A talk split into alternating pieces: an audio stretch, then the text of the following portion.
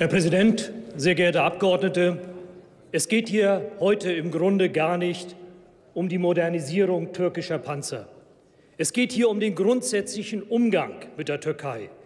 Aber die Frage, ob türkische Panzer mit deutscher Hilfe aufgerüstet werden, ist ein sehr gutes Beispiel für das Lavieren der Bundesregierung in dieser Grundsatzfrage. Vor drei Wochen wollte der Außenminister die Zusatzpanzerung noch genehmigen. Jetzt hat die Bundesregierung diese Zusagen wieder auf Eis gelegt. Und wir alle wissen, wie es weitergehen wird. Die Operation Olivenzweig ist irgendwann beendet. Kurdische Kämpfer sind getötet worden. Die Bundesregierung aber lässt Gras über die Sache wachsen und wird ein Ende der Aufrüstung der türkischen Panzer dennoch genehmigen. Und man muss gar kein Prophet sein, um zu wissen, dass, um das zu wissen, denn so geht das schon seit 30 Jahren. An Tiefpunkten des deutsch-türkischen Verhältnisses nennen Sie die Türkei immer einen schwierigen Partner. Aber in Wahrheit sprechen wir über einen Staat, der ziemlich außer Kontrolle geraten ist. Im Grunde, Im Grunde weiß das auch die Bundesregierung. Sie will es nur nicht sagen, weil sie dann konsequent handeln muss. Und das will oder besser noch, das kann sie nicht. Der Einmarsch in Syrien, Syrien ist nur eine Etappe der Türkei auf dem Weg zum Paria-Staat. Der Krieg gegen die Kurden im eigenen Land und in den Nachbarstaaten, die Säuberungswellen nach dem Putschversuch die Verhaftung von Regimekritikern, die verbalen Attacken gegen Israel, die aktive Unterstützung von Terrorgruppen wie der Hamas, die Schikanen gegenüber deutschen Abgeordneten, die die Bundeswehr besuchen wollten. Wie kann man da überhaupt noch von Partnerschaft reden? Und auch, und auch bei uns in Deutschland werden Türken, die Erdogan ablehnen, bedroht und angegriffen. Türkische Organisationen operieren hier als die fünfte Kolonne Ankaras in Deutschland. Ihr Auftrag, Moscheen überwachen und Abtrünnige melden. Das ist Spionage, meine Damen und Herren, und das wird direkt aus Ankara gelenkt.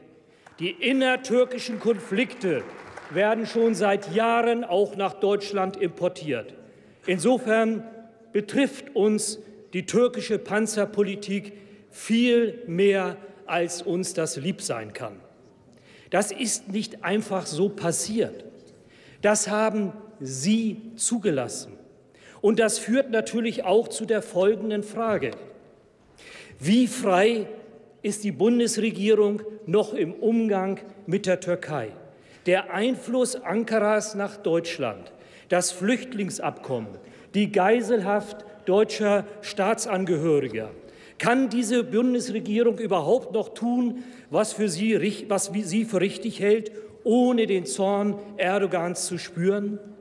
Was sie meist besonnene Außenpolitik nennen, ist in Wahrheit nur eines, keine Außenpolitik.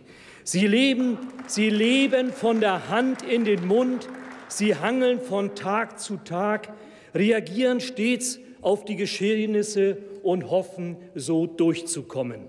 Führungsstärke und außenpolitische Gestaltungskraft sehen anders aus. Und genau deswegen stehen Sie wieder vor dem dieselben selben Dilemma.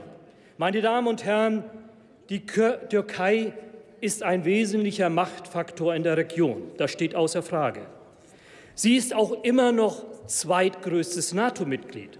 Das hat Vorteile für das Bündnis, führt aber auch zu Problemen. Von Europa jedoch ist die Türkei weiter entfernt, als sie es jemals war seit 1923.